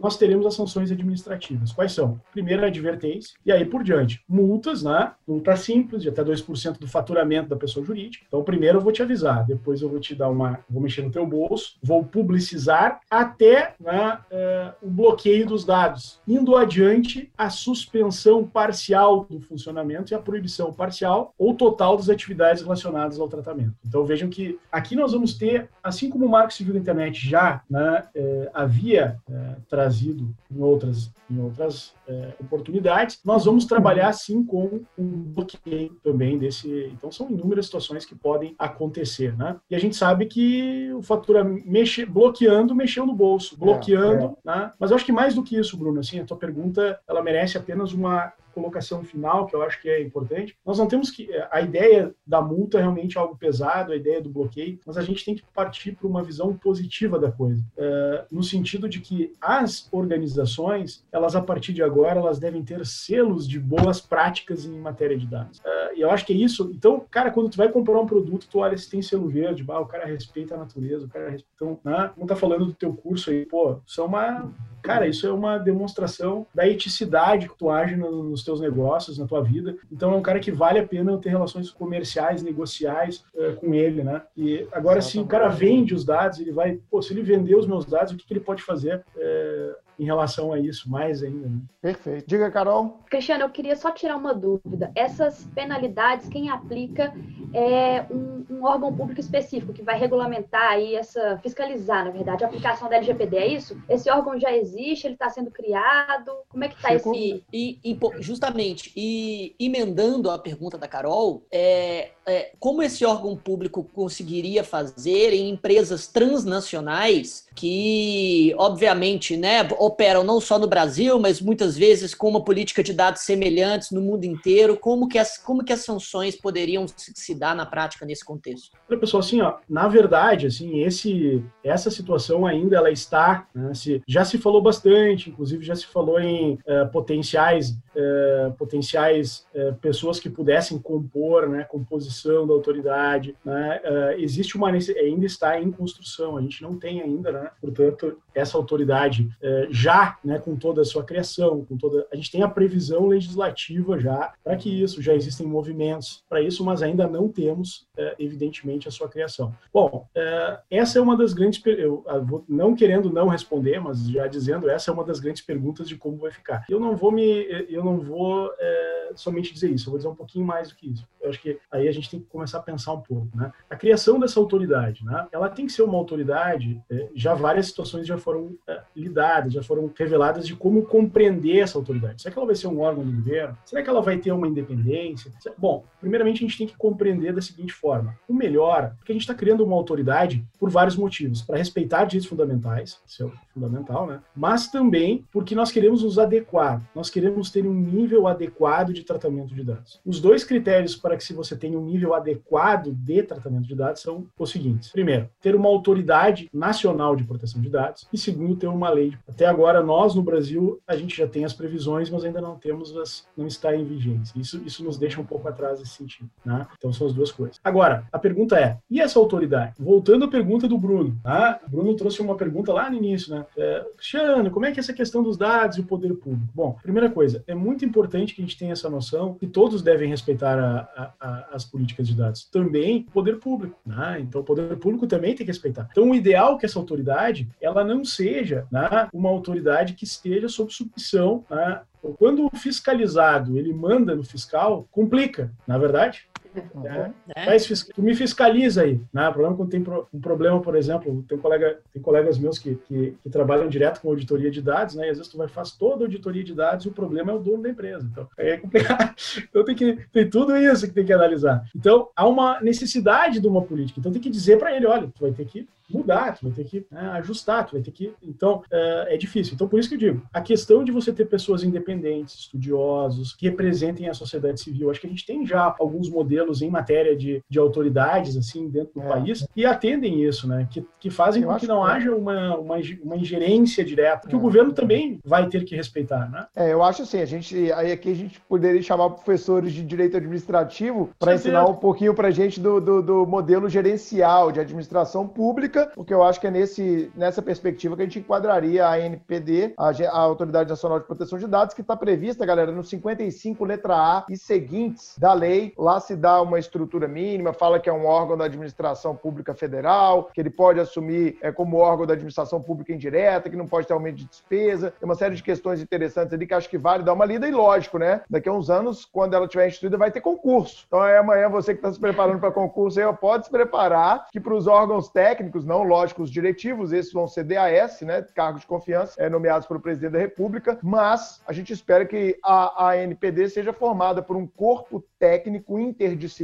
que possa efetivamente dar é, efetividade à LGPD, a Lei Geral de Proteção de Dados, e esperamos também que o governo, seja o atual, seja o futuro governo, ele possa dar a devida autonomia, que inclusive está consagrada na própria lei para essa autoridade nacional. Carol, a última pergunta para a gente caminhar para o fim do cast. Bom, é, agora nesse, nesse período de isolamento, de pandemia, a gente tem visto muitos sites, tanto de saúde pública quanto de saúde privada, com assistentes virtuais virtuais para fazer uma triagem, uma espécie de um diagnóstico prévio, se aquele provável paciente está ou não infectado. E também foi autorizada a telemedicina.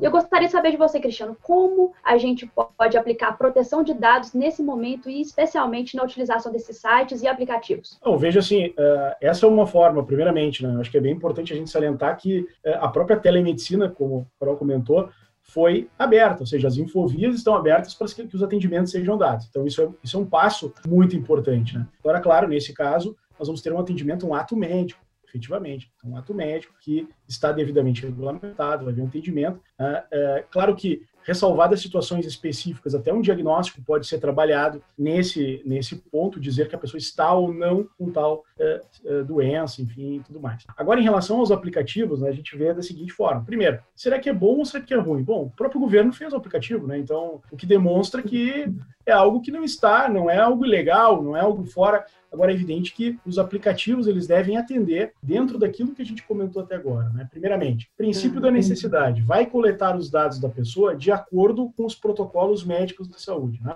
Os protocolos médicos, por exemplo, da Covid, elas trazem o que uma pessoa, quais são os, aqui no caso, os sintomas que ela tem, tá? Pode ser, por exemplo, coletar se ela tem febre, se ela perdeu o olfato, se ela perdeu Tu vai ter todas essas situações que são possíveis coletar. Existem algumas outras situações que eu já vi alguns aplicativos trabalharem, por exemplo, ah, se já esteve em tais países, hoje como está, né, já, já temos casos de transmissão aqui dentro do país, né, mas lá no início era muito importante saber, ah, se veio de um país e tal, que país que veio, então, dados de localização, o contato que teve com pessoas infectados e todos elas, aqui eu deixo bem claro para vocês, eu nunca li assim um cara dizendo assim, ó, não deve ter aplicativo sobre Covid. Esse cara não, esse cara, dentro daquela brincadeira que eu fiz, deu VO nele também, não, ele não veio, tá? Mas, evidentemente que isso é um ambiente controlado. Então, vamos coletar só o que é necessário, tá? Isso é o primeiro passo.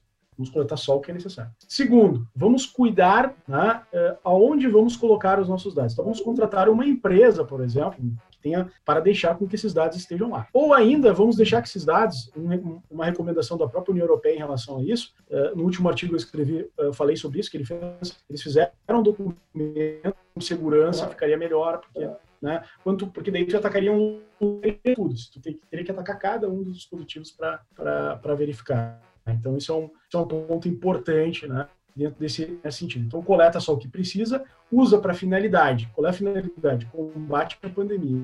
A grande questão realmente significa o seguinte: bom, já falamos do que devemos coletar aquilo que é necessário com a finalidade de utilizar para aquela finalidade. A questão é, será que eu posso usar depois da pandemia? Em regra, haveríamos, teríamos que trabalhar com a eliminação desses dados, porque se eles foram é, coletados para um fim de combate à pandemia, terminada a pandemia, ou terminada uma grande disseminação, temos que ver né, até, até o limite, aí sim né, deveríamos aí eliminar os dados. Dentro daquela linha que a gente conversou, né, que eu vou segurar uma coisa que eu não preciso mais. Né? Então, dentro de uma linha assim, ter certificações. Então, daqui a pouco a gente vai ter que começar a trabalhar com auditoria de segurança de informação, não só para fazer isso, mas para que haja um elemento externo, um auditor externo que diga, não, os caras realmente eliminaram, terminaram com o dado. Então, seria basicamente isso. Recolher os formulários necessários, ir às finalidades e, por último, cuidar até quando vamos poder utilizar esses dados. Jamais vendê-los. Excelente. Bom, a gente poderia ficar três dias aqui conversando, porque a LGPD ela traz é uma série de implicações. A gente poderia falar de responsabilidade civil na LGPD, que é um tema muito legal, que o pessoal lá do IBERC, né, de onde eu sou associado, e também o Cristiano Colombo é associado lá, o Instituto Brasileiro de Responsabilidade Civil, a gente conversa bastante. A gente poderia falar de anonimização de dados, tem uma série de questões super interessantes ainda na LGPD, mas a gente fica já para um próximo episódio. Vamos então de dica suprema.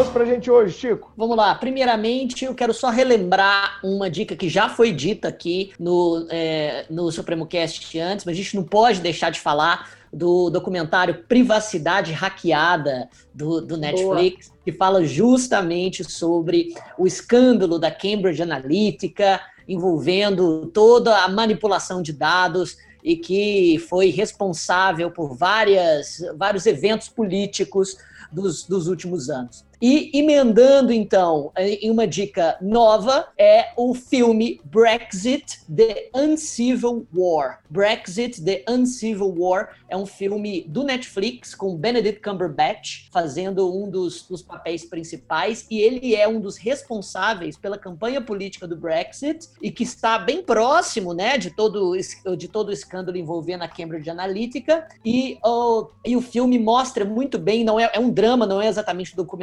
mas mostra muito bem como que para convencer as pessoas é necessário utilizar das suas informações pessoais para maquiar a notícia ou maquiar aquilo que está sendo comunicado a elas para que a, as suas palavras toquem no emocional e assim a, aquilo que elas, que elas sentem é, sirvam como uma cortina de fumaça para que elas impeçam, para impedir que elas, que elas vejam a razão, que elas vejam o fato objetivamente. Por isso, segurança de dados é tão importante. Excelente, Chico. Ótima recomendação. Na, na verdade, a gente quer manipular dados para atingir o viés de confirmação e só entregar aquilo que a pessoa quer receber. Exato. Carol, sua dica?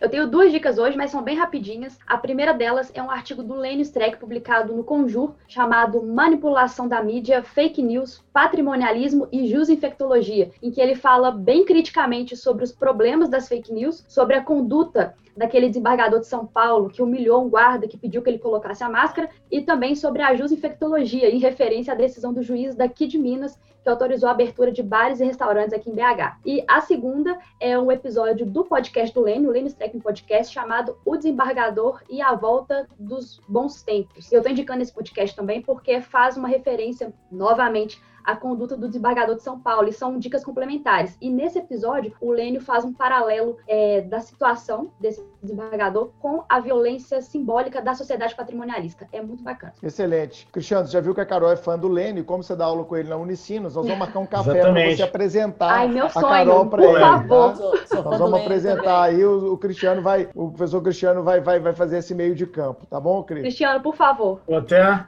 eu até como eu, é, até eu digo a vocês que eu estou lá já, é, eu estou lá desde o início do ano, né? E diante desse cenário pandêmico, eu ainda não tive oportunidade de conversar diretamente com ele, mas uh, enfim, será uma oportunidade também. Excelente. Cristiano, sua dica suprema, o que você separou para gente, meu amigo? Pessoal, eu, eu diria o seguinte, eu gostaria de seguir essa conversa né, é, com vocês aí todos, e uma forma da gente seguir seria é, o pessoal é, indo à academia né, no academia.edu, eu tenho lá meu perfil, academia.edu. Se googar aí academia.edu uh, Cristiano Colombo, né, vai, uh, vai verificar, né, vai verificar, uh, evidentemente, uma série de textos que eu escrevo em relação à área. Então, herança digital, tá lá, questões voltadas ao próprio dano estético digital, então ficou uma dica aí importante. E também, né, para para finalizar, eu vou indicar esse livro aqui, que estamos juntos, né, professor? Estamos juntos. Exatamente que é responsabilidade civil e novas tecnologias, né? Então, que vai tratar exatamente sobre, eh, eu trato aqui sobre a questão das decisões automatizadas, da questão dos, dos,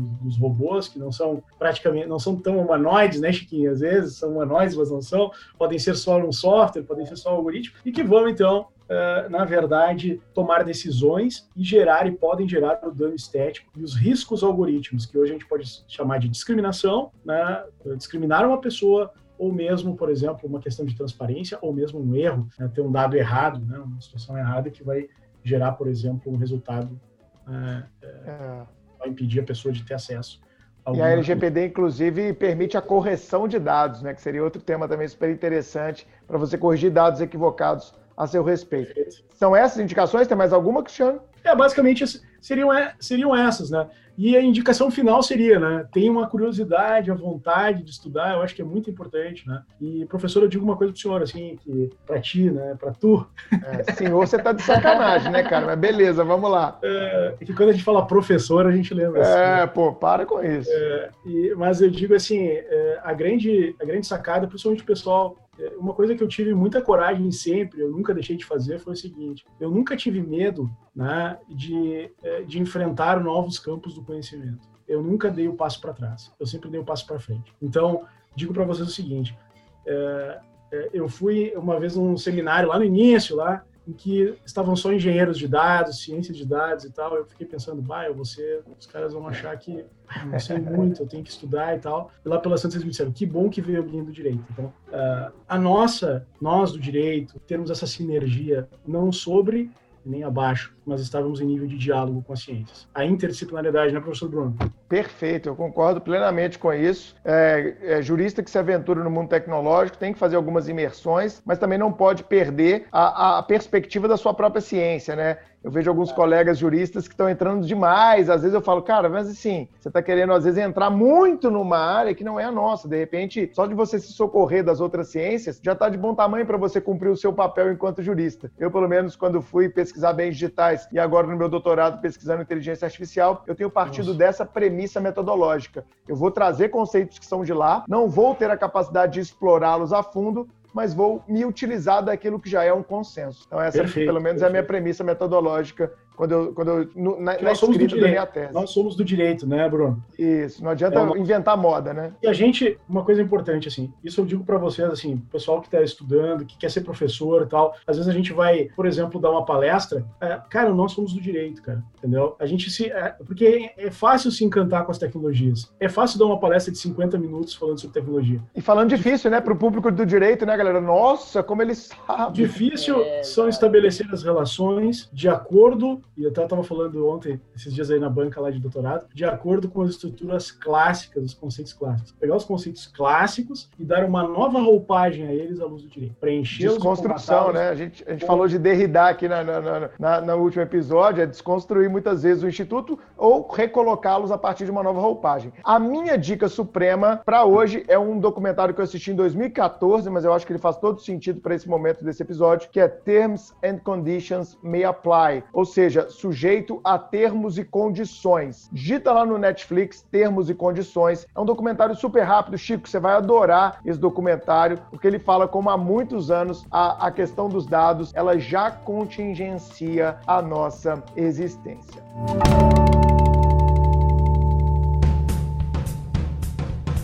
Bom, foi um excelente 45 episódio. Eu queria agradecer ao professor Cristiano Colombo, diretamente do Rio Grande do Sul. Obrigado, meu amigo, pela participação. Espero que você tenha gostado e que você volte mais vezes. Cara, cara, eu gostei muito de vocês, cara, sinceramente. Vocês, eu tô muito tranquilo, assim, e, e me senti muito em casa, assim, tá? E, e brigadão mesmo, e, não só fisicamente, mas virtualmente em casa. E, cara, fantástico vocês terem essa, é, esse canal, que é um canal de diálogo, de, é, de tratar sobre essas questões de tecnologia tecnologias. Muito obrigado, né? E vou aqui, com certeza, passar para os meus alunos aqui que eles vão adorar essa, essas temáticas aí que vocês estão trazendo. Muito que obrigado. ótimo, a gente fica feliz com, com a sua presença. Chico? Muito bom. Ah, acredito que todas essas discussões são bastante novas, pelo menos são novas para mim, mas elas são inevitáveis para o agora e mais ainda para o amanhã. Por isso eu agradeço ao, ao, ao professor por esse, por esse episódio. É, acho que vai, vai ser um episódio precioso dentro do catálogo do Supremo Cast. Isso aí, Carol. É isso. Obrigado. Concordo com o Chiquinho. São temas muito, muito interessantes e inevitáveis mesmo, já que, como a gente percebeu pela discussão, a gente consegue encaixar várias situações no nosso dia a dia, né? Dentro da LGPD, dessa questão de dados, inteligência artificial. Então, Cristiano, muito obrigada pela sua participação. Foi muito bacana. Tenho certeza que nossos ouvintes vão adorar. Inclusive, Bruno, quero lembrar a todos os ouvintes que se alguém perdeu alguma dica suprema, é só entrar no nosso blog blog, porque tá tudo lá, de todos os episódios. Isso aí, blog do Supremo TV, só digitar aí todas as dicas supremas dos 45 episódios estão lá, então no final de semana, né, Carol? Quem tiver aí numa sexta, uhum. no sábado, procurando alguma coisa para zapear aí é, é, em canais de internet, em serviço de streaming, dá uma olhada lá. Cristiano, muito obrigado. Sigam o professor, arroba professor Cristiano Colombo. Sigam ele lá no Instagram, que ele posta muita coisa bacana. Gente, obrigado e até o próximo episódio. Tchau. Valeu. Obrigada.